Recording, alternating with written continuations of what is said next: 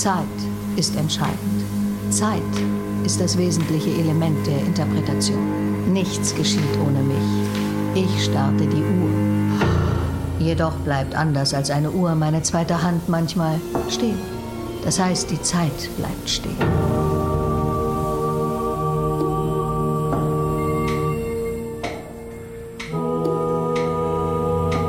Die Wahrheit ist, erst wenn ich mich entscheide, die Hand wieder zu heben, hat die Zeit die Erlaubnis fortzufahren in ihrem heiteren, leichten Lauf.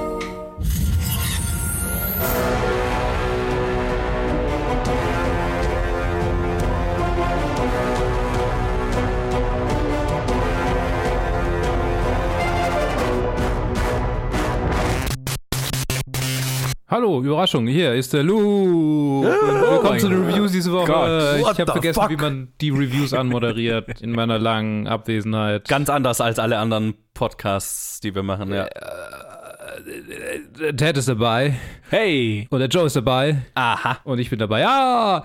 Und wir reden zuallererst heute, äh, wahrscheinlich zuallererst, oder? Das, das ist die Reihenfolge, über Tar. Ja, das ist die Reihenfolge. Gut, ja, genau. wir, fangen, wir fangen auch in der, wir fangen jetzt in der Aufnahme damit an. Ja. Damit ich nur, weil ich nur für Designfilme heute dabei bin, weil den habe ich zufälligerweise, nicht zufälligerweise gesehen, den habe ich gesehen, absichtlich. Ähm, Oh, und damn. ziehe mich da wieder. Ähm, Tar äh, ist der neue Film von Todd Field, äh, bekannt für Filme, die für die er bekannt ist, äh, die mir aber gerade nicht einfallen. einfallen. In the Bedroom, Little Children. Genau Und das diese. war's so ziemlich. Der braucht immer zehn Jahre, um einen Film zu machen. Und er hat in Eyes Wide Shut mitgespielt. Kate Blanchett spielt äh, die Hauptrolle, auch Oscar nominiert, genauso wie der Film, genauso wie vieles anderes in diesem Film. Und es spielen mit Noemi Merlon, äh, Nina Hoss, Sophie Kauer, Adam Gopnik, viele mehr. Die, Mark Strong ist dabei irgendwo, Alec Baldwin ist angeblich dabei. Ja, nur im Voice-Over. Ah, okay. Und es ist halt ein zweieinhalb Stunden Epos. Einer der vielen Oscar-nominierten zweieinhalb Stunden Epen dieses Jahr. Über die erste Dirigentin der Berliner, äh, weibliche Dirigentin äh, der Berliner Philharmonie und äh, die als äh, auch eine der größten Komponistinnen der Welt gilt. Eine, eine Lydia Tarr heißt die fiktive Person, die von Kate Blanchett verkörpert wird. Und in einem, in einer klassischen Icarus-Geschichte erleben wir, ähm, wie sie ihre scheinbar unermessliche Macht äh, im kleinen Mikrokosmos der Welt der Musik ein bisschen ausnutzt, vielleicht auch ein bisschen zu viel ausnutzt. Und genau, über das Ende werde ich nicht sagen, weil das passiert in den Reviews nicht. Im Gegensatz Leider. zu allen anderen Sachen, in denen ich ständig dabei bin. Ja, musst du es jetzt zurückhalten. Ja. Ich, ähm, wir haben ihn alle drei gesehen. Ja. Ja, Ted, ja. wie fandest du ihn denn? Ich fand ihn klasse. Ähm, ich habe die anderen von, von die anderen Filme von Todd Field nicht gesehen, aber die sind wahrscheinlich, also von den Sachen, die ich gelesen habe, scheinen sie genauso irgendwie renommiert zu sein, wie der jetzt, habe ich das Gefühl, sein wird und auch schon ist. Aber ja, ich, ich fand ihn super gut. Ich fand Kate Blanchett ist, das ist eine Rolle, so auf die man jahrzehntelang hingearbeitet hat und das, man fühlt das so, das ist so ein richtig, so ein richtiges Aufruf, Ausrufezeichen, so in einer, in einer langen, langen, illustren Karriere da halt nochmal so ein so einen Höhepunkt zu haben, Ja. ist, ist halt einfach sehr beeindruckend. Aber ja, ich, ich fand ihn sehr gut. Es ist halt, es ist ein sehr dichter Film. Der behandelt viele, viele äh, verschiedene Sachen. Ich war zum Teil überrascht, weil so das Image, was ich vom Film hatte, davor, was so im Internet drüber diskutiert wurde oder wie es so ein bisschen zu Meme geworden ist, der Film, war einfach die Julia-Szene. Und ich hatte so ein ganz anderes Bild von diesem Film. Also initial, als ich da reingegangen bin. Ich dachte mir so, Ja. ah, okay, das ist hier ein Film, der geht, der, hier geht es um Cancel Culture und das ist so die Hauptthematik des Filmes. Was mich überrascht hat, dass da dann so, also ich dachte das, darum geht's, aber gleichzeitig war, hat, hat mich dann gewundert, wieso ist er so renommiert, wenn, wenn das das Thema heutzutage ist.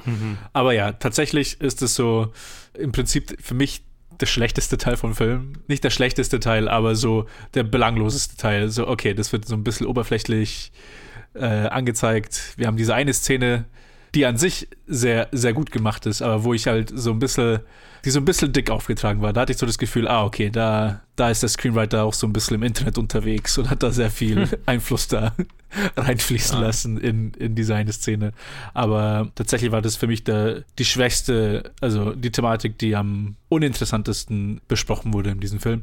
Aber ja, der ganze Rest, ich fand ihn klasse. Ich habe jetzt auch irgendwie so ein bisschen das Gefühl, ich weiß nicht gar nicht, auf was ich alles eingehen kann oder will, äh, jetzt während der Review-Episode. Aber ja, im Großen und Ganzen, äh, ich fand ihn sehr, sehr stark. Nice, Joe. Ich ja. liebe ihn. Liebe ihn, liebe, liebe ihn. Mit einem anderen Film, den wir diese Woche auch noch reviewen. Diese Woche haben wir zwei meiner absoluten Lieblingsfilme des Jahres jetzt schon in der Review-Episode. Und das ist, hui, gute Review-Episode, sage ich da nur. ich habe den ja ähm, vor zwei Wochen oder drei Wochen schon streamend auf dem US-Streaming-Markt äh, mal angeguckt für, die, für unsere Oscar-Folge äh, weil er ja so knapp vor den Oscars noch im Kino gelandet ist und habe ihn jetzt nochmal extra im Kino nochmal angeguckt. Und äh, yo, läuft der auch gut im Kino. das ist schon auch nochmal richtig, richtig gut. Also, es gibt so viele gute Momente, aber es gibt einen so einen meiner Lieblingscuts, wo es dann einfach, wo es von Kate Blanchett am Klavier in, mitten in so eine Orchester-Rehearsal reingeht und dann einfach, du hast so ganz leise Klaviernoten und dann bam, auf einen mhm. Schlag so volles Orchester und so weiter. Das ist halt im Kinosaal. mm, ja, gewaltig. Ah, ein Genuss. Der Film ist fucking großartig und ja, ich, mir geht's auch so, wenn ich noch einmal irgendjemand drüber reden höre, dass es ein Cancel-Culture-Film ist, dann verpasst ich eine Ohrfeige, weil das ist ungefähr so das Oberf die oberflächlichste Art, diesen Film zu lesen. Weil was diesen Film so geil macht und ihn so interessant macht, ist es, dass es eine super, super fein sezierte Charakterstudie dieser einen Frau ist. Und dieser einen Person, die so, ja, keine Ahnung, stellvertretend für Leute in Machtpositionen in unserer Gesellschaft generell sind. So, ne? Mhm. Und äh, wie diese eine Person mit Macht umgeht, sich ihren Platz erarbeitet hat, performt hat ne, wie sie Macht performt, Wissen performt, Stellung performt und wie ihr das unter den Füßen hinweg äh, weggezogen wird dadurch, dass sie, also wenn es jetzt ein Mann war, das, äh, würde man sagen, dass er es nicht in der Hose lassen kann, so, ne? Ja. Äh, dadurch, dass sie die, die Finger nicht von ihren Schülerinnen oder, naja, von nicht Schülerinnen, sondern halt anderen Frauen, die in dem Machtgefälle, in dem sie agiert, ja. ne, in dem Fall als Dirigentin eines Orchesters, als Leiterin dieses Orchesters, unter ihr gestellt sind. Ne? Mhm. Und auch Frauen, die, also sie hat ja so einen, äh, wie sagt man da auf Deutsch, äh, so ein Programm für Musikerinnen ganz speziell ins mhm. Leben gerufen, um die zu fördern und was sie mehrfach ausgenutzt genutzt hat, um äh, junge Frauen zu groomen und äh, in Beziehungen zu verwickeln und ja, ihre Macht dafür auszuspielen und so. Aber das ist eher so das letzte Drittel des Films, wo das so richtig dann zum Thema wird. wird. Und davor ist es ganz viel einfach nur zu analysieren, wie diese Frau Macht performt und Einfluss performt mhm. und na, wie sie, wie sie sich so ein Image, so ein Image von sich erschaffen hat. Ja. Und der Film, jede einzelne Szene seziert ganz feingliedrig, finde äh, find ich richtig gut, dieses Image, das sie von sich hat und das sie in die, nach außen transportieren will. Und deswegen finde ich tatsächlich auch diese Juilliard-Szene so geil, weil ich glaube gar nicht, dass es da, also mein, so wie ich die Szene lese, ist, dass es gar nicht mal wirklich um darum um diese aktuellen Themen geht, ne, mhm. ne, dass sie jetzt mit diesem Schüler da diskutiert, um äh, kann man die Musik alter weißer Männer irgendwie noch gut finden oder so, sondern es geht vielmehr darum, dass sie mit der Musik, die der performt hat, nichts anfangen kann und das irgend und keine Ahnung hat, von was sie eigentlich redet und das maskiert, mhm. indem sie auf die Identitätsebene runter, also indem sie eine Cancel Culture Debatte anfängt. Ein Whataboutism quasi. Ja, genau, ein Whataboutism macht. Und wenn du anfängst, die Szene mal so zu lesen, dann äh, vor allem beim zweiten Mal anschauen, ist es mhm. so geil zu schauen, wie sie halt einfach sich richtig wie sie dieses Ich nehme dich jetzt intellektuell auseinander performt, aber halt alles, was sie sagt, Schwachsinn ist. Also halt einfach nur äh, belangloser Bullshit ist. So halt performatives Intellectualism sozusagen. Man könnte sagen, der Ben Shapiro der Komponistenwelt. Oh, das ist ein schöner Vergleich, ja. Und äh, das hast du halt ganz viel da drin. Und dann ist natürlich, bevor ich jetzt zu, zu ich kürze es jetzt ab, bevor ich jetzt zu sehr ins Monologisieren weiterhin komme, weil Luke will ja vielleicht auch noch was sagen, dann sind da noch so filmemacherische Sachen drin, für die ich den Film noch einige Male schauen werde und schauen muss, weil jetzt beim zweiten Mal ist mir das erste Mal aufgefallen. Ist, ist euch, sind euch die Geister aufgefallen, die in dem Film sind? Nein. Was? An zwei Stellen sind einfach Schemen in ihrem Apartment. Einmal, wo sie nachts auf, das ist mir jetzt im Kino aufgefallen, einmal, wo sie nachts aufsteht, sitzt einfach eine Person in dem Sessel gegenüber vom Bett. Witzig. Und dann habe ich gegoogelt Tar Ghosts und dann gibt es tatsächlich mehrere Videos dazu, die das, What?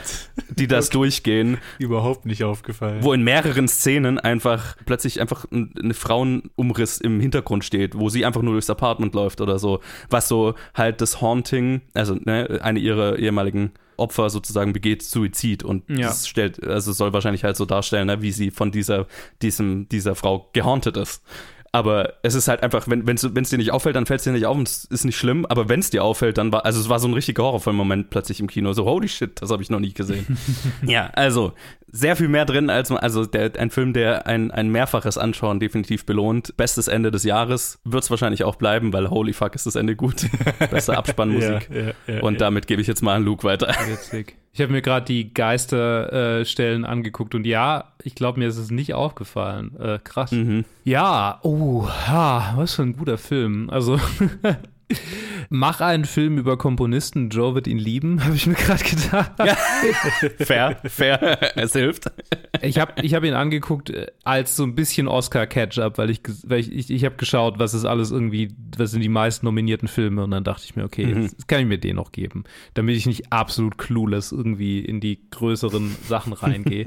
und das ist definitiv der Film, der von den Kritikern am meisten geliebt wird im Verhältnis zu dem, wie so das allgemeine Publikum ihn sieht, glaube ich. Also so, so da ist das Gefälle, kann ich mir vorstellen, am größten, weil das ist halt einer der längeren und langatmigeren. Bei Im Westen nichts Neues hast du wenigstens andere Dinge, die dich über die lange Geballer. die Baller, genau. Brutalität.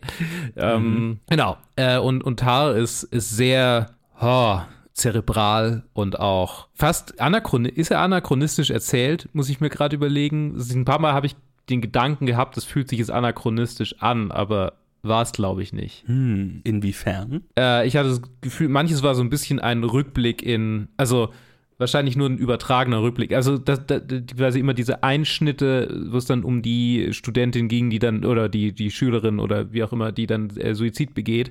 Das hat sich immer so ein bisschen, das hat sich abgekoppelt vom anderen Handlungsstrang. Also es hat sich angefühlt, als wären es zwei Handlungsstränge und das eine liegt in der Vergangenheit für, für, für, eine, für eine Weile für mich. Und dann hat, deshalb hatte ich es immer noch im Hinterkopf, als gibt es anachronistische Elemente in diesem Film. Vielleicht, vielleicht habe ich es nur so interpretiert, weil es halt so ein Rückgriff war in die Vergangenheit ihrer Karriere, also was sie quasi über die Zeit hinweg so gemacht hat. Right. Also so, so, aber ja, ist mir irgendwie so hängen geblieben, dass es so fast ein bisschen ne, ihre Karriere, du, sag, du sagtest seziert und so ihre ganze Karriere, ihr ganzes Image wird quasi in jedem, in jedem Aspekt, den sie nach außen trägt, konterkariert durch das, was darunter steht. Und, und gerade, ja, ich habe die Szene im Juliet noch nicht so gelesen, gesehen, aber, aber ich kann es gut sehen. Also, das kann ich sehr gut sehen, weil eben, was Ted sagte, der Punkt, der zu Cancel Culture gemacht wird, der ist nicht sonderlich. Ich glaube, ich glaub, das ist mehr so ein ihre Sicht und nicht die Sicht des Autoren. Richtig. Ja, das ja. Ist, sie, sie ist ein Charakter, die dann Cancel Culture sagen würde. Ja, ja. Sie ist nicht der Held in der Szene und sie ist auch nicht der Held im Film. Deswegen Ja. hat's mich so, ge deswegen bin ich halt in den Film so reingegangen, weil, weil ich, Mhm. weil ich so die, diese Fetzen halt mitbekommen habe. Und, Ja. und dann Ja, ich verstehe. war ich einfach so verdutzt halt auch so, so während dem Schauen. Ich so, ich glaube, das ist nicht der Film, den von was die Leute so über den sagen. Sagen. ja, ja. Das sind Leute, die diese eine Szene gesehen haben und dann, ah, Ja, es fühlt sich so an. Die haben einfach nur diese eine Szene auf Twitter gesehen und so, ah, okay, ja. das ist Tar. Nur auf drei Das Stunden. ist der Cancel Culture Film. Mhm, Ja, ja, okay. Und es ist, es ist gerechtfertigt, dass Kate Blanchett für ihre Performance hervorgehoben wird, aber ich will immer sagen, dass alle vier, die hier die großen Performances haben in diesem Film, drei, die drei wirklich, die am meisten Screentime haben, äh, ähm, Nina Hoss, Kate Blanchett und Noemi Merlon, sind alle drei. So, also Nina Hoss' Performance ist so unglaublich subtil Ja, und so stark. ja. Oh, einfach, oh. Immer, immer im Hintergrund an der ersten Geige, ne, wie sie, wie sie immer dieses, also gerade gerade dieses, Die dieses Blicke, Bild, was ja, ja. der Blick, äh, ne, dieses Bild, wie, wie, wie Kate Blanchett in ihrer Performance-Position irgendwie da sitzt und jetzt quasi, wenn man Ja. den Film gesehen hat, weiß man, dass sie auf der einen Seite ihres Gesichts quasi komplett einfach zerstört ist und auf der anderen Seite Ja. ist es quasi ihr, ihre äh, ihr in die Welt hinausgerecktes, repräsentiertes Gesicht und Nina Hoss sitzt da und guckt genau das, die hässliche Seite an, äh, mit diesem, mit diesem, Uh. einfach, diesem vernichtenden Blick. Ach, Yes. oh, I feel Und it. auch, wo du irgendwann schnallst, dass sie sie halt einfach schon immer durchschaut hat, ne? Ja, Ja, ja, das, das das, ist das, halt- das, ja, ja. großartig. Ja, muss ich super zustimmen. Man muss, äh, man, man fokussiert sich mal ein bisschen, wenn über diesen Film geredet wird, auf, auf die Lead-Performance. Aber ja, der ganze Cast ist, ist super hier. Auch Na Na Naomi also muss man auch auf jeden Fall äh, hervorheben. Weil es ist so geil, es gibt einen Punkt in dem Film, wo sie plötzlich dann nicht mehr im Film ist.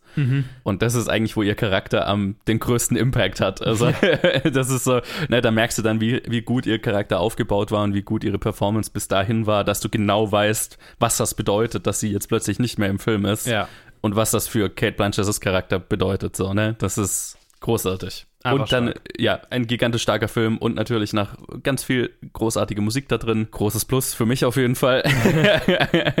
und eine Sache, das muss ich auf jeden Fall noch hervorheben. Der Film hat einen erstaunlich guten Humor auch noch die ganze Zeit drin und ich bin mir nicht sicher, ob viele Leute das checken. Also auch jetzt im Kino. Ich war gefühlt oft der Einzige, der gelacht hat oder einen Moment lustig fand. Aber ich glaube, der Film nimmt das, also der, der wirkt so Kubrickian, so, keine Ahnung, so geduldig, so prät prätentiös, glaube ich, wenn man jetzt Ja. von außen einfach, ohne sich damit zu beschäftigen, auf den Film schaut.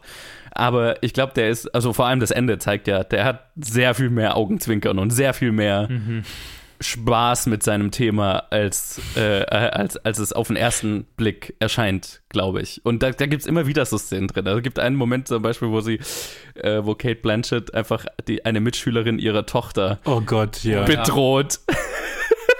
Weil die ihre Tochter mobbt und es ist so, es ist verdammt lustig.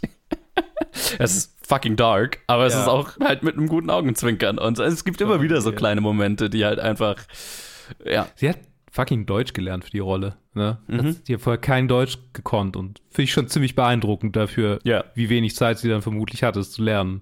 Wie stark, also wie, wie einfach, ja.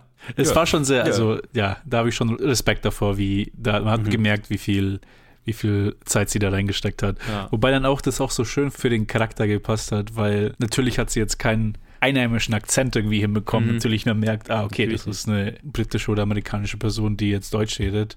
Aber am Ende war sie aber halt auch wegen dem Skript, weil es halt Lydia Tarr ist, war es aber trotzdem so eloquent, egal ob es jetzt irgendwie nicht Ja. perfekt ausgesprochen war, hat sie halt trotzdem so geredet, als ob sie halt irgendwie auf eine Privatschule in Berlin gegangen wäre oder so, oder keine Ahnung, irgendwo hier in Deutschland. halt einfach wie alles, was sie macht, eine perfekt inszenierte Performance. Ja, ja, ja. Und das ist ja durch den Film durch, ne, gibt ja auch dann den Moment, und deswegen kann ich schon verstehen, Luke, dass du manchmal das Gefühl hattest, das springt in der Zeit und her, weil es beschäftigt sich ja immer wieder mit ihrer Vergangenheit, auch wo sie dann einmal in das Haus ihrer Kindheit zurückgeht, ne, und du merkst, woher sie wirklich kommt und dass selbst der, ihr, der Name eine Kunstfigur ist, ne. Ja. Mhm. Also es ist ja, äh, ne, ihr echter Name ist ja Linda Tarr, aber mit zwei R und so, ne? Ja. Also sie hat dieses Tarr mit dem Akzent und so ist halt einfach ein, eine Kunstfigur. Und ne, immer wieder auch die, die Momente am Anfang des Films, wo, wo man sieht, wie sie ihren Anzug auswählt und ihr, ihr Image. Und es basiert alles nur auf dem, was schon davor war. Ne? Es ist nichts,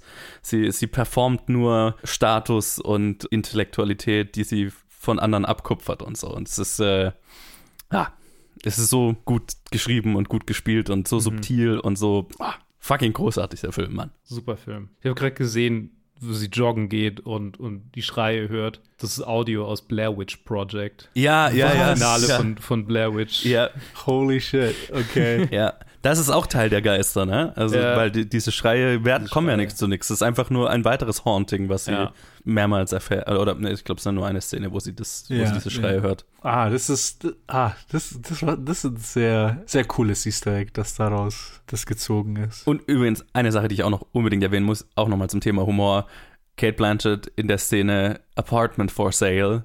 Fucking großartig, muss ich nur sagen, ohne jetzt Mhm. vorwegzunehmen, was es ist, weil ich habe mich bepisst vor Lachen beim ersten und beim zweiten Mal, wo es vorkam. Und was ich dieses Mal beim, im Kino gesehen habe, ist, dass der Song gecredited ist im Abspann.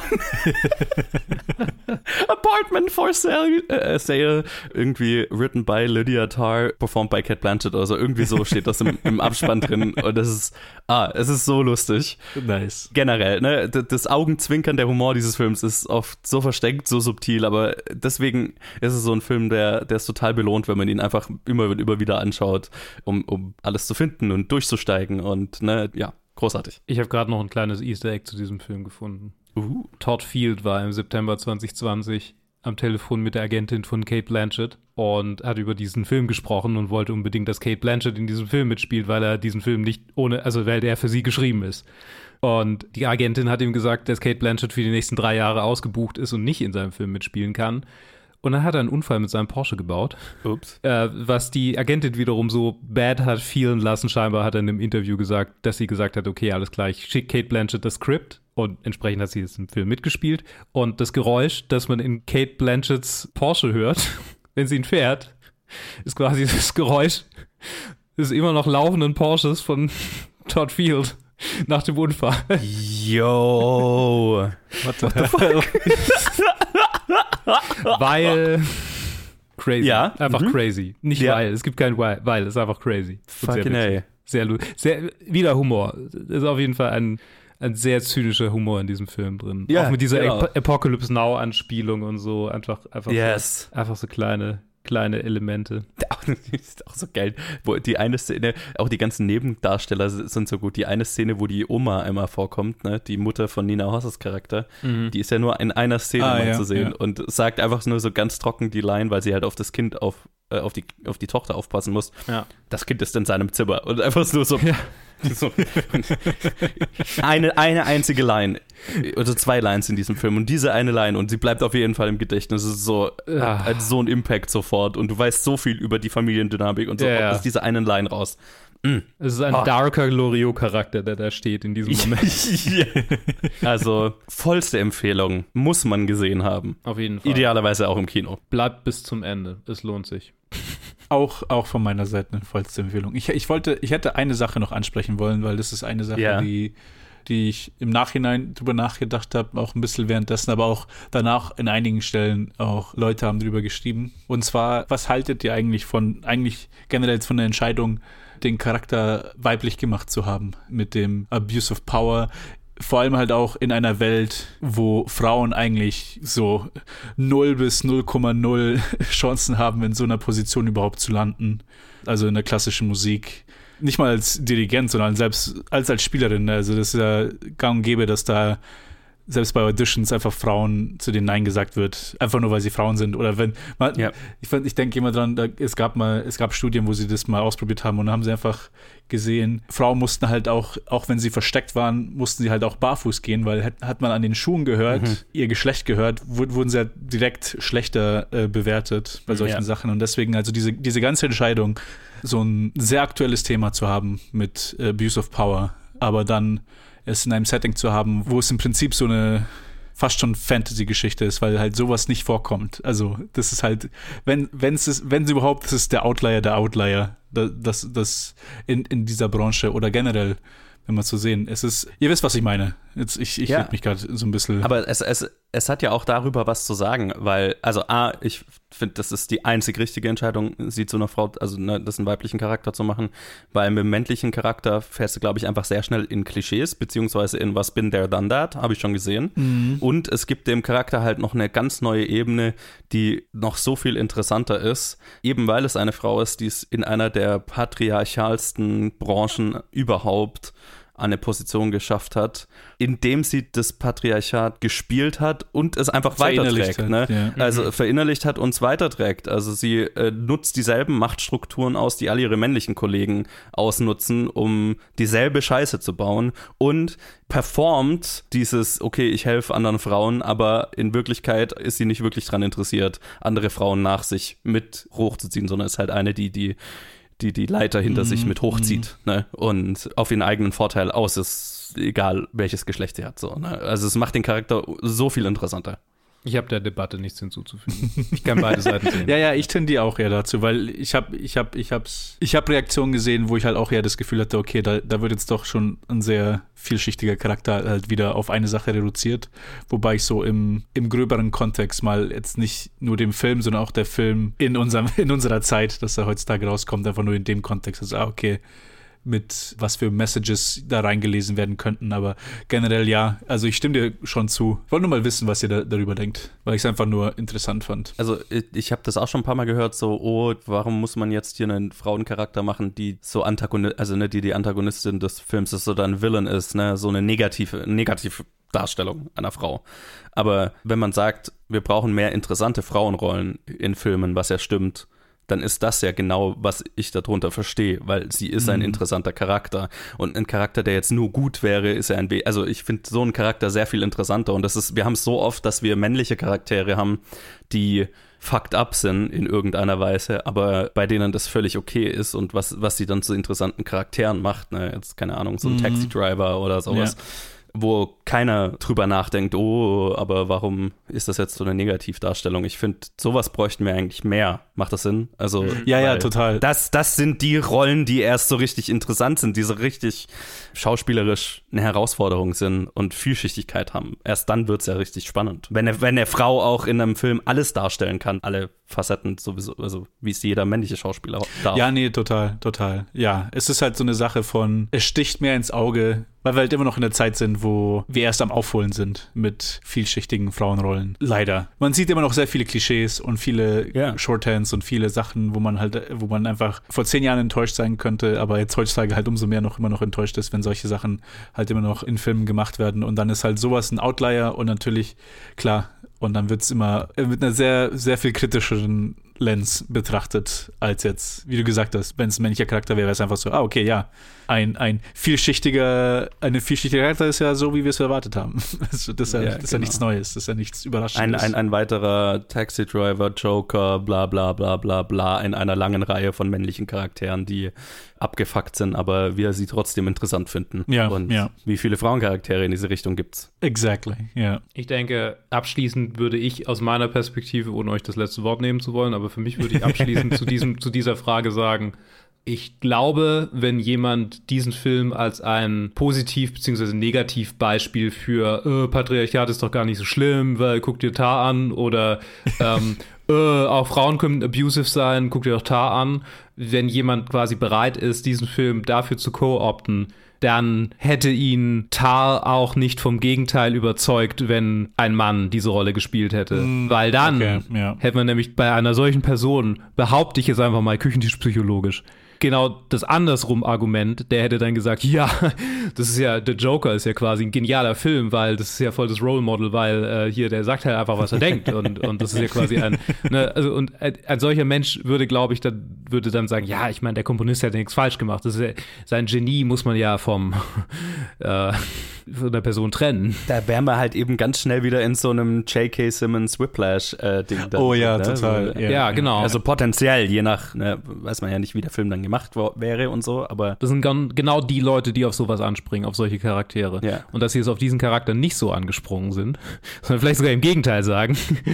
Nee, eher, eher das, also das, was ich gelesen habe, ist dann eher von die Reaktion von, von Frauen in den Reviews, Okay. die ich gelesen habe, die, die quasi ein Quote war, das äh, für eine Frau, die hat, die hat sich ziemlich aufgeregt. Da habe hab ich auf, auf ein Video auf Twitter oder TikTok gesehen, wo sie einfach so, hey, das ist einfach im Prinzip eine Science Fiction ohne die Science, weil das ist eine Frau in der Machtposition, in der sie fast äh, eine nullprozentige Chance hätte zu sein, um diese Macht auszuüben, die eigentlich ständig nur von Männern ausgeübt wird. Aber wir haben eine Frau in diese Position gesteckt, wo sie eigentlich halt fast nur Möglichkeit ist, dass sie da landen würde, auch heutzutage noch. Aber ich meine, das ist, finde ich, eine sehr simplistische Sicht, weil es gibt ja durchaus Frauen in Machtpositionen, wo sie eine sehr geringe Chance haben hinzukommen, die genau so handeln, wie es Lydia Tarr in diesem Film Mhm. macht. Das ist ja nicht, nicht existent, ne?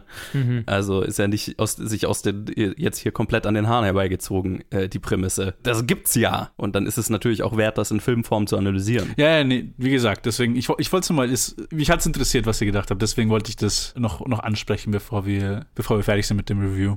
Fair. Aber ja, Yo, vollste Empfehlung immer noch. Äh, ist ein großartiger Genialer Film. super Film. Alright, dann bin ich raus für heute. Vielen Dank Tschüss, für, für, für, den Besuch. Bis zum nächsten Danke Mal. Danke für den Cameo-Auftritt. vielleicht, vielleicht, vielleicht komme ich ja bald wieder. Wer weiß, wer weiß. Bye. Hallo, hier ist Grace Allen. Bitte hinterlassen Sie eine Nachricht. Mom? Wo seid ihr denn? Agent Park? Bitte, Sie müssen mir helfen. Es geht um meine Mom. Sie wird vermisst. Können Sie da etwas tun? Wir sind nicht befugt, in Kolumbien zu ermitteln. Ich gebe meine Mutter nicht auf. Hola, ¿me escuchas? Ich bin auf der Suche nach jemandem und ich kann leider nicht dorthin. Könnten Sie zu diesem Hotel gehen und nach den Überwachungsvideos fragen? Du durchsuchst Kevins E-Mails? Diese Frau nennt ihn Darren. Sie haben mir verschwiegen, dass meine Mutter einen Verbrecher gedatet hat? Ich habe ein paar Fragen bezüglich unserer Ermittlungen. Hat Ihre Mutter jemals einen anderen Namen benutzt? Was? Jo, und nach dem Trenner springen wir von drei auf eine Person runter, weil den nächsten Film habe nur ich gesehen. Missing ist das Regiedebüt von Nicholas D. Johnson und Will Merrick. Die waren bisher Editoren und haben vor ein paar Jahren den Film Searching geschnitten, falls man sich an den erinnert, der der Vorgänger dieses Films ist. Also es ist kein direktes Sequel dieser Film, aber es ist eine Weiterführung im selben Franchise. Also von den Editoren des ersten Films, jetzt unter der Regie.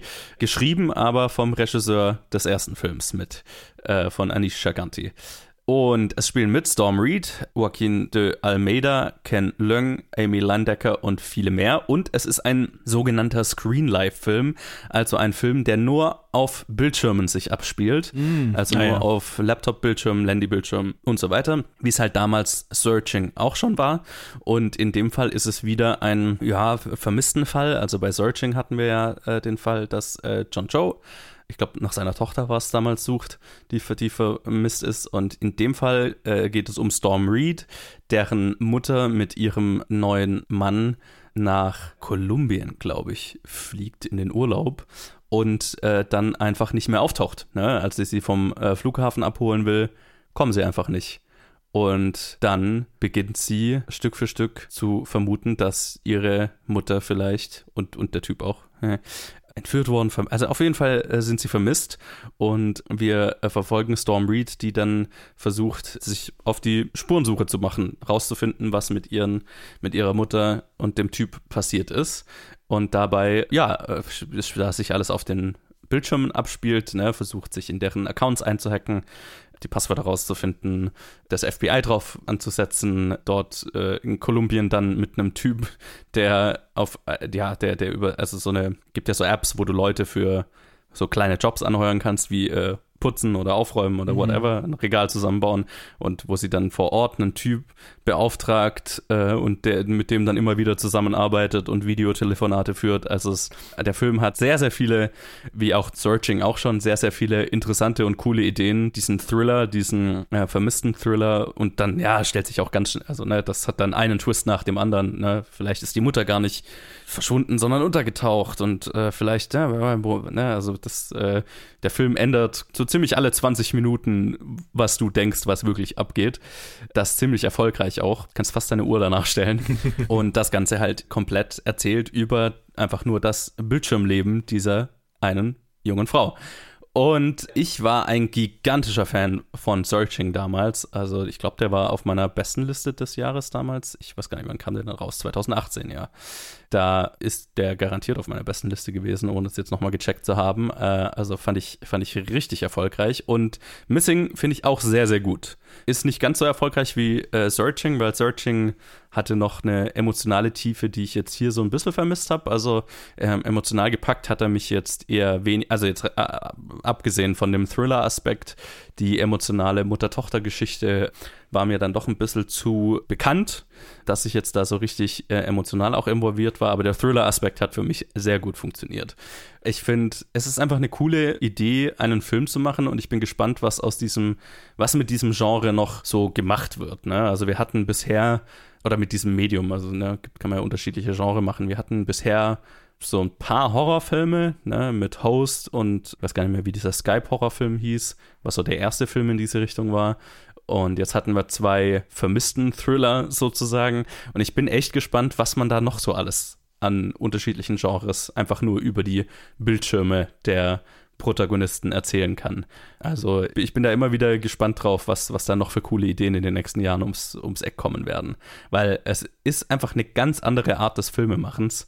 Die einfach unser digitales Leben, ne, das, was wir jeden Tag an unseren ganzen unterschiedlichen Geräten machen, filmisch umzusetzen, ohne die Person dahinter zu zeigen, außer wenn halt die Webcam sie sieht, so, ne, wenn ein Videotelefonat ist oder irgendwas. Also, das tastet dann natürlich immer wieder, dass halt dann der Charakter die, keine Ahnung, FaceTime auf dem Laptop noch offen hat, sodass man ihr Gesicht auch sieht und so, ne, das, das schon.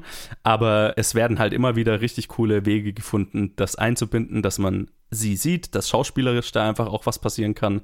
Videotelefonate sind natürlich ein großes Ding davon. Und generell, wie dieser Film und halt natürlich Searching davor noch erfolgreicher, fand ich, es schafft einfach nur, ja, den Umgang mit digitaler Technik, den wir jeden Tag äh, betreiben, spannend zu machen und äh, interessant zu machen und vor allem halt auch authentisch. Also, ne, viele Filme, wenn sie sich dann mit digitaler Technik und so weiter beschäftigen, dann ist es oft so eine Filmform, Filmversion von Handyumgang oder Filmversion und hier ist halt natürlich alles so 100% authentisch und fühlt sich auch 100% authentisch an. Also, das sind alles Dinge, die könnte man halt tatsächlich machen oder man hat das Gefühl, ja, das könnte wirklich so ablaufen. So benutze ich meinen Laptop auch, so benutze ich mein Handy auch, bla bla bla bla bla. Ich, ich mag das. Es ist cool. Und es, ich finde es auch cool, das im Kino anzuschauen, auf der großen Leinwand. Also mich stört das auch überhaupt nicht. Ist natürlich auch ein, ein, ein Medium von Film, das total gut natürlich auf einem Laptop oder auf einem Fernseher oder wahrscheinlich auch auf dem Handy anzuschauen funktioniert. Ja, wobei Handy ist vielleicht ein bisschen arg klein. Aber einfach nur dadurch, dass es halt eh nur ein Bildschirm ist. Aber ich finde es innovativ, ich finde es hier gut gelungen. Der Thriller ist jetzt einer, der nicht auf meiner besten Liste landen wird, den, äh, wo ich mich jetzt auch wahrscheinlich am Ende des Jahres nicht mehr 100% dran erinnern werde, was, was da jetzt Sache war, weil es ist ein solider Thriller, aber halt auch nicht mehr.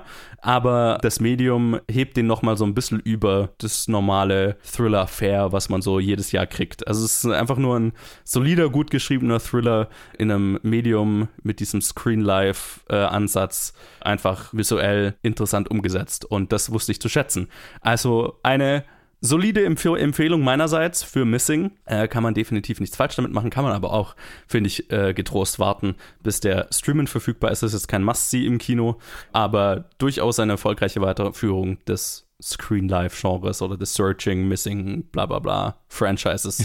Fände es cool, wenn da noch weitere kommen und wenn sie sich da neue coole Sachen damit überlegen. Ähm, ich finde es einen coolen Ansatz und der hier ist auch erfolgreich. Also äh, schaut ihn euch an. Und damit Mama ein Trenner. Es ist Teil unseres Glaubens zu vergeben. Sollten wir den Männern nicht vergeben, müssten wir die Kolonie verlassen. Niemand will auf die Vernunft hören. Wir wissen, dass wir uns die Angriffe nicht eingebildet haben. Wir wissen, man hat uns verletzt und uns Angst gemacht. Auf Unbekanntes zu hoffen ist gut. Das ist besser als Hass auf das Vertraute. Und wir können nicht noch mehr Gewalt ertragen.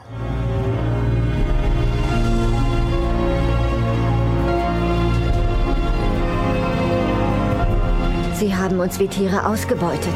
Vielleicht sollten wir uns auch wie Tiere verhalten. Wie würdest du dich fühlen, wenn es dein ganzes Leben lang noch nie eine Rolle gespielt hätte, was du denkst?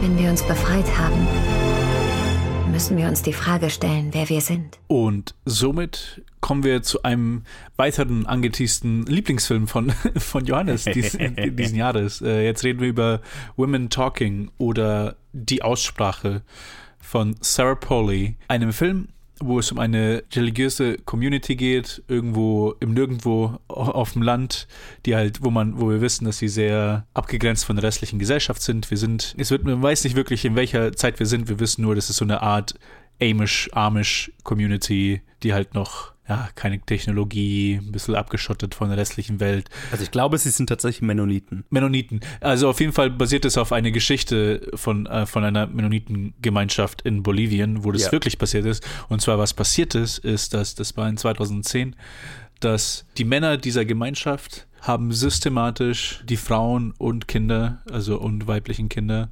mit Tranquilizers äh, zum Schlafen gebracht und vergewaltigt. Für Gott weiß wie lang das wird nicht angesprochen, wie lange das alles ging oder was auch immer. Mhm. Das, so wie der Film anfängt, ist, es wird aufgezeigt, dass es eine Praxis ist der Männer dieser Gemeinschaft und die wird halt, die fliegt halt auf, indem wie halt einer zufällig halt erwischt wird von, von mhm. zwei jungen Damen und damit andere und er andere verpfeift und diese drei dann erstmal im Jail landen oder was auch immer. Ja, verhaftet oh, werden. Verhaftet Auf werden, genau.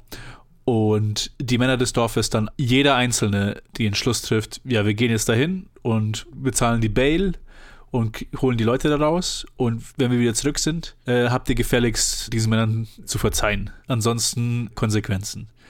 Und das dauert zwei Tage, dieses Hin und Her. Und in diesen zwei Tagen setzen sich diese Frauen zusammen hin und diskutieren im Prinzip, welche Konsequenzen sie daraus ziehen werden. Und am Anfang des Filmes setzen die die drei Optionen, die sie sich selber stellen, sind, wir bleiben hier und machen nichts, wir bleiben hier und bekämpfen diese Männer oder wir verlassen die Gemeinschaft. Und die darauf folgenden eineinhalb Stunden sind die Aussprache oder die, die Women Talking ähm, über genau diese Problematik oder genau diese, also genau diese Diskussion. Was, was werden wir machen? Was sollen wir machen? Und wieso, weshalb, warum? Was sind die Pros? Was sind die Cons? Und währenddessen haben sie noch einen, weil das alles Frauen sind, die halt alle im Analphabetentum gehalten werden. Also die werden, denen wird nichts beigebracht, außer den Männern zu dienen.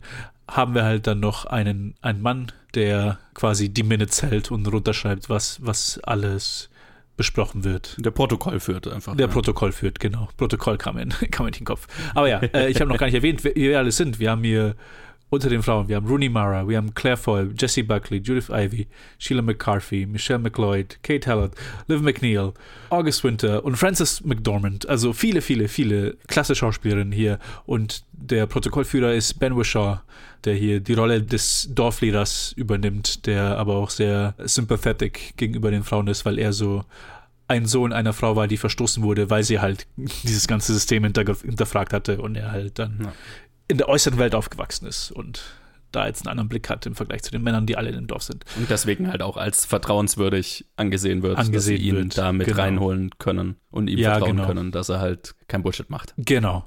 Und ja, somit haben wir dann haben wir die Aussprache, die für die nächsten 90 Minuten gemacht wird und wo sie dann am Ende eine Entscheidung treffen.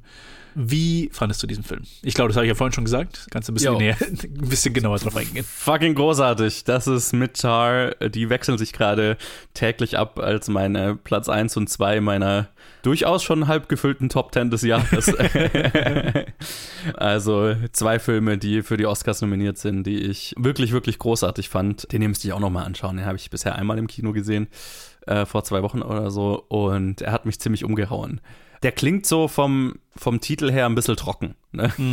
Also so, okay, das klingt halt, also ne, ich bin da auch so reingegangen, so mit dem Gedanken, naja, okay, äh, es ist jetzt 90 Minuten einfach nur so, wir sitzen im Kreis und unterhalten uns und bis zum, äh, auf einem gewissen Grad ist es das, aber das exzellente Filmemachen hier von Sarah Pauli, der Regisseurin, hält das einfach die ganze Zeit interessant und weil es halt inhaltlich so interessant ist, trägt es das ungemein gut über die gesamte Runtime. Und was ich halt hier so gut finde, also es ist ja eine Adaption von einem Buch, also ich schätze mal, das wird auch auf das Buch zutreffen, aber was, was mich hier so umgehauen hat, ist, wie intelligent an das Thema Abuse, abusive relationships und so weiter rangegangen wird, indem halt einfach diesen inneren Monolog, den viele Opfer von einer Gewaltbeziehung äh, oder Gewalt in einer Beziehung generell irgendwann mit sich selber haben, ne? So dieses, okay, was, was mache ich?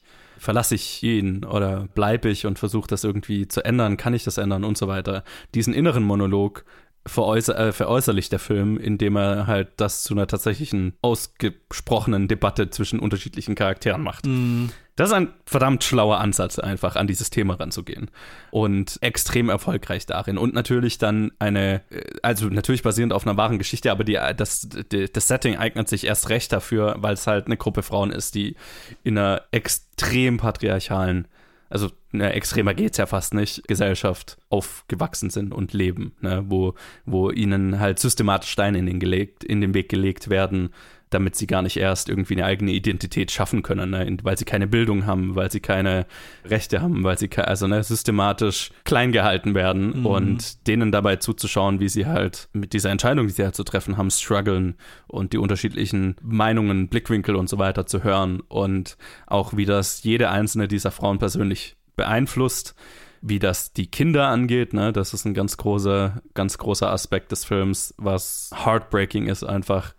Ja, also die Charakterzeichnungen sind grandios, die schauspielerischen Leistungen sind so fucking gut. Auch einfach Ben Wishaw, der da noch mit dabei ist, der eine super interessante Rolle hat als der eine Mann, dem halt halbwegs äh, vertraut wird von dieser Gruppe und der sich da irgendwie ja, äh, verantwortlich fühlt natürlich auch noch ne, für das, was Mhm. denen angetan wird, aber natürlich auch nichts machen kann und auch nichts machen sollte. Also ich meine, ne, es geht ja auch darum, dass die für sich eine Entscheidung treffen und dass er da nichts zu melden hat und so, ne?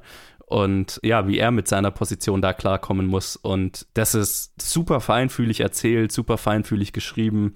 Die Diskussionen, die Beziehungen, die Beziehungsgeflechte einfach super feinfühlig analysiert. Also ein, ein weiterer Film, ne, mit Tar auch, der ein bestimmtes Thema mit dem Seziermesser angeht und extrem schlau und emotional tiefgründig auseinandernimmt. Und hat mich mega getroffen, fand ich großartig. Wie ging's dir? ähnlich, wenn auch ein bisschen, äh, ich will nicht sagen mit einer negativeren Note, aber mit einer Sache, die mich so ein bisschen mal wieder rausgezogen hat. Ich glaube, die, die würdest du vielleicht, die wirst du vielleicht wahrscheinlich nachvollziehen können, wenn ich die erwähne. Aber ja, im Großen und Ganzen, ich fand, ich fand ihn auch einen sehr, sehr starken Film. Ich war sehr beeindruckt davon, wie, ja, wie du es vorhin gesagt hast, es wird also zum einen dieses Konflikt, was vielleicht auch eine Person fühlt, die in einer abusive Relationship ist, mit was, was soll ich machen, was ist meine Option, was, was hier das Setting, wie du gesagt hast, ist so, ist einfach so passend, weil da einfach alle Distractions sind da raus.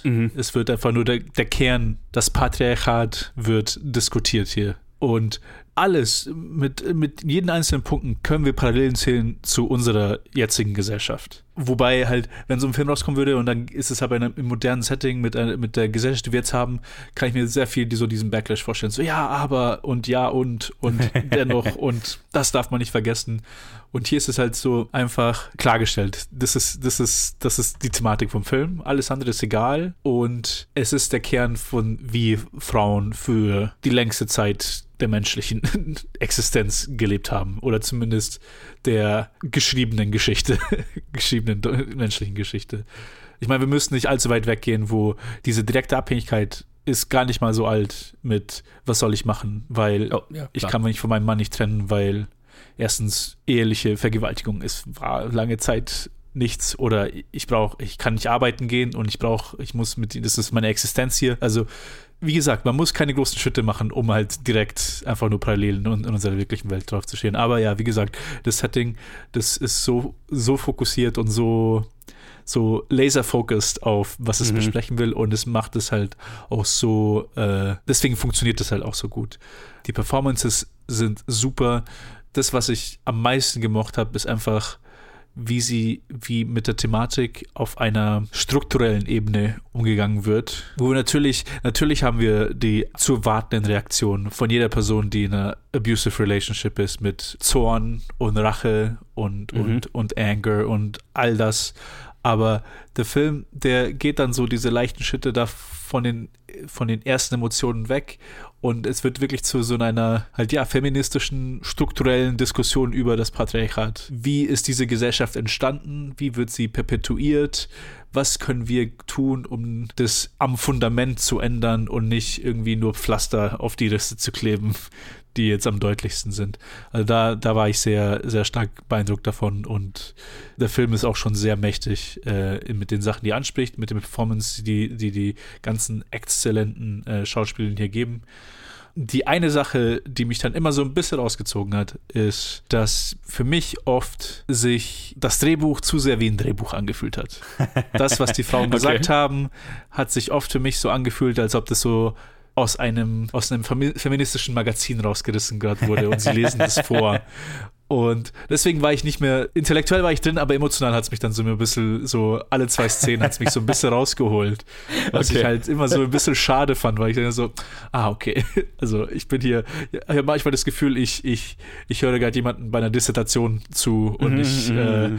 und nicht einer Diskussion zwischen, zwischen Mutter und Tochter oder Schwestern oder sowas. Und das war so dieser eine Punkt, der aber irgendwie, weil halt, weil der Film halt die Aussprache ist, es ist ja nicht so, also die die Diskussion geht ja von Anfang bis Ende. Das ist ja, das ist ja Teil Ja, des Films. total. Deswegen ist es halt ständig, ist es halt immer wieder passiert bei mir und dann so, ah, Also es hat so ein bisschen Dissertationscharakter, weil die ja gegenseitig unterschiedliche Standpunkte, also, naja, Genau. versuchen sich gegenseitig zu überzeugen oder ihren Standpunkt zu vertreten. Also natürlich, ja klar. Ja.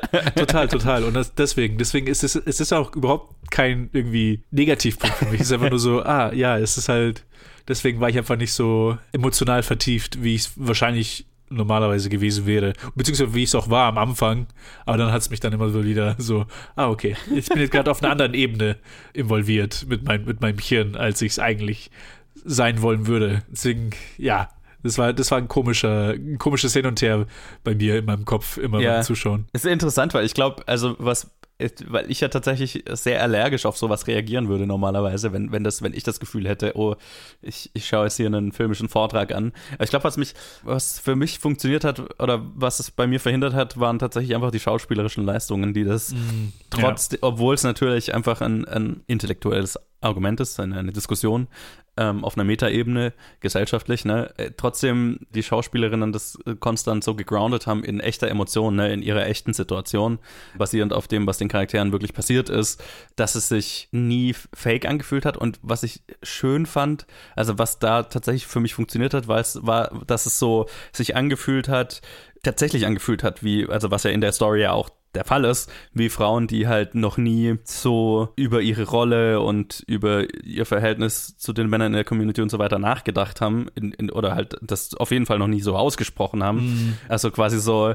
natürlich kommen die an Feminismus einmal eins an, aber weil sie halt noch nie, ne, sie starten ja von null sozusagen. Ja, ne? ja, also, ja. ne, die erarbeiten sich das, was jetzt, was man vielleicht schon kennt aus, keine Ahnung, Gesellschaft, was wir jetzt schon kennen aus gesellschaftlichem äh, Diskurs oder na, whatever, erarbeiten die sich ja im Laufe des Films erst. aber ich fand es fast schön, denen dabei zuzuschauen, wie sie da hinkommen. Und auch, äh, wenn, wo sie dann anfangen zu sagen, okay, wenn jetzt mal angenommen, wir würden jetzt entweder wir gehen und gründen eine neue Community oder wir bleiben hier, was sind denn was ist die Community, die wir haben wollten? Was ist die Welt, die wir schaffen wollten? Wenn wir jetzt einfach alles so haben könnten, wie wir wollen. Ne, ich glaube, da wird das vor allem vielleicht der Fall für dich gewesen sein. Aber ich fand das sehr interessant. Da hat der Film plötzlich Nee, so nee, total, angefangen. total. Ah, Ich glaube, ich glaube, in Buchform wäre ich da richtig investiert gewesen, weil ich das schneller akzeptiere, wenn das so geschrieben ist. Aber wenn es so Mhm. Ausgesprochen wird, dann ist dann so, ah. Und das, das Problem war dann, dass es halt wirklich so ein Hin und Her war.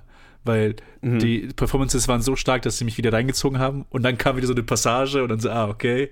Und dann war ich wieder drin und dann war das so, Ja. ein, so, ein, so eine Welle, so ein Flut und, We- und Ebbe. So, ich bin die ganze Zeit hin und her emotional gewesen. Und dann Ja. hat es mich so, immer so ein bisschen, ja, es war, es war komisch. Es war auf jeden Fall eine komische, äh, komische Situation, weil was auch eigentlich oft passiert ist, wenn sowas passiert, dann beim zweiten Mal bin ich dann so, okay, ich bin dann schon distanziert vom Film und dann hat er mich schon so weit weggedrückt, dass ich ihn halt auf, nur noch auf einer intellektuellen Ebene anschaue und nicht mehr mit einem emotionalen Kern. Aber hier war das halt so ein Hin und Her und so. Und zwar die ganze Zeit. und dann an Stellen habe ich aber auch so, weil ich habe auch zu, zu Tränen gerührt. Aber es gibt so einen kleinen Moment auch ganz zum Schluss vom Film, wo, wo es dann eine Wendung gibt, wo zwei Charaktere sich dann zu was entscheiden. Ich glaube, Mhm. du, du weißt, was ich meine. Ich glaube ja. Und die hat mich auch so, da war ich aber auch so, so berührt, einfach so diese, diese kleine Handlung. Weil das war auch so, weil man sich auch im Hinterkopf die ganze Zeit Sorgen gemacht hat. So, okay, alles klar. Und dann, ja, nee. Deswegen, ich bin da, wie gesagt, ich, ich, mit vielen Sachen, die du gesagt hast, stimme ich einfach zu. Es hat einfach nur nicht so geklickt für mich. Äh, Ja, ja, verstehe. Dann äh, so im Großen und Ganzen. Ja, äh, du, kann ich total verstehen. Ich, ich bin auch eher überrascht, dass es für mich so 100% geklickt hat, wie es hat. Äh, einfach weil, weil ein Film, der so, ja, wenig, also äh, ist in einer gewissen Form ist es das Gegenteil zu Tar, wo in Tar alles Subtext ist. Hier ist alles Text, so, ne? Also hier sprechen die Charaktere des Films einfach offen über das Thema, über das der Film auch reden will, so, ne? Da ist wenig Genau. jetzt, jetzt dem Subtext überlassen. Schon auch, aber halt, ne, das ist ein Film, der offen ein Thema diskutiert, das er halt diskutieren will. Und das funktioniert oft für mich weniger als im Subtext, aber ich äh, kann jetzt nicht sagen, warum es jetzt ausgerechnet dieser Film so für mich so 100% geklickt hat.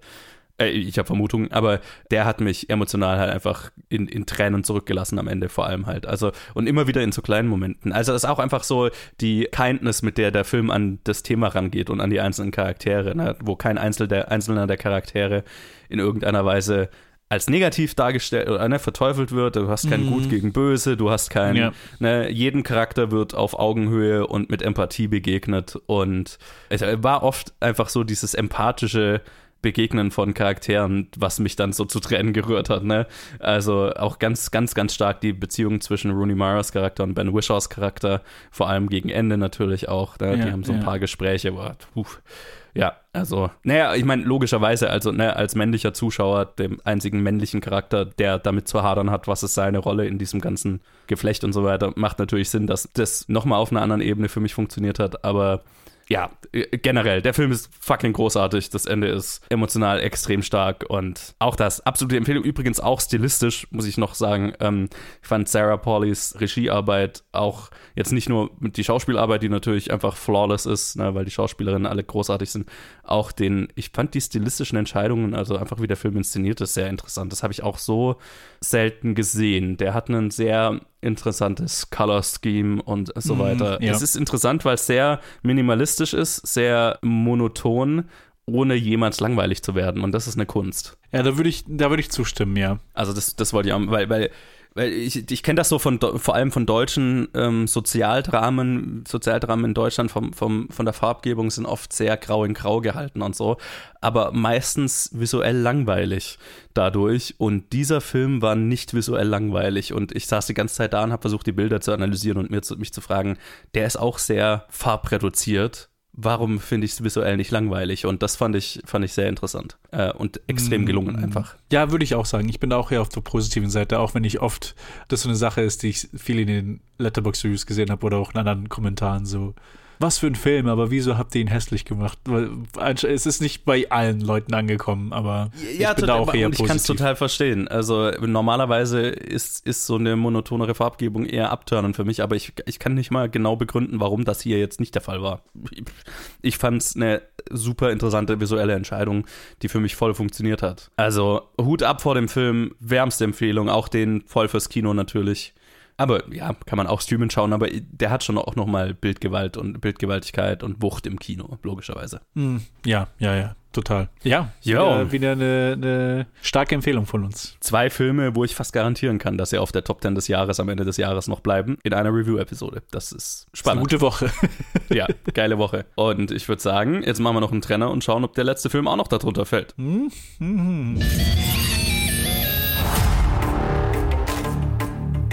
Als Dame zurückgekommen ist, ist auch all die Scheiße zurückgekommen. Es gab sicher mal eine Zeit, als Damien für dich da war. No friends in the industry. Aber jetzt ist das nicht mehr so. My brothers been my brothers, man. They no killing me a fact. Bevor ich verknackt wurde, war ich der Beste. Bist ein Feigling, Bro. Ein Schwindler. Sitz mal dein halbes Leben in der Zelle. Und sieh, wie ein anderer dein Leben lebt. I had to draw the line. Fang gerade erst an, kleiner Bruder. Ich hol mir jetzt alles. Er wird nicht aufhören. Dann bring ihn dazu. Den einzigartigen Adonis Creed darf ich heute begrüßen. Der beste Boxer der Welt. Ist eine Weile her, dass du in der Szene unterwegs warst, also hast du vielleicht nicht mitgekriegt, was man über dich sagt. Als ich aufgehört habe mit dem Boxen, hat es einiges gegeben, was noch offen war.